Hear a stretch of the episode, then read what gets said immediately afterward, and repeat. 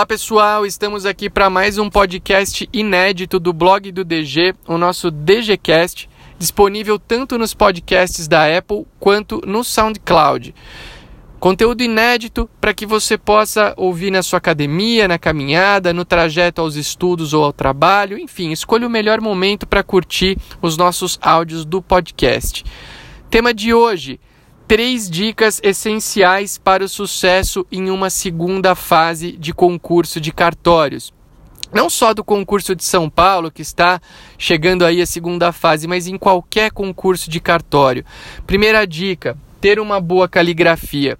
Atualmente, praticamente não escrevemos mais. Computadores, celulares, tablets substituíram o papel e caneta, mas na hora da prova, o bom e velho papel e caneta são aqueles a serem utilizados. Portanto, se você não tem o hábito de escrever, treine. Treine a sua caligrafia, tenha uma boa letra, porque nenhum examinador ficará fazendo grandes esforços para entender o conteúdo da sua letra.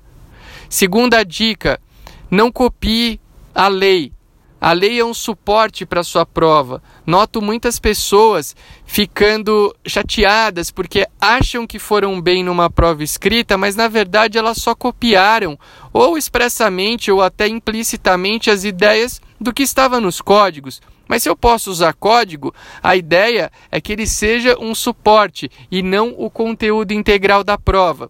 E a terceira dica: leia muito as decisões do Tribunal de Justiça que você estiver fazendo a prova aqui no estado de São Paulo, de onde gravamos o nosso podcast, leia as decisões do Conselho Superior da Magistratura, da Corregedoria, das varas de registros públicos, estude princípios, estude história da atividade notarial e registral. Por quê? Porque esse conteúdo será o conteúdo que tornará a tua prova escrita diferente das demais. Encaixar bons princípios como a segurança jurídica, como a publicidade, como a fé pública são de suma relevância. Conheça os princípios da atividade, conheça a nossa história, as origens da atividade notarial e registral e o conteúdo de decisões também ajuda demais a construir uma boa prova escrita. Com essas três dicas, aliada, aliadas, é óbvio, a outras, certamente vocês terão sucesso na segunda fase de qualquer concurso. E eu lembro aqueles que forem fazer a segunda fase do concurso de São Paulo, que em breve teremos disponível na plataforma da Academia SPCM um treinamento completo para a segunda fase.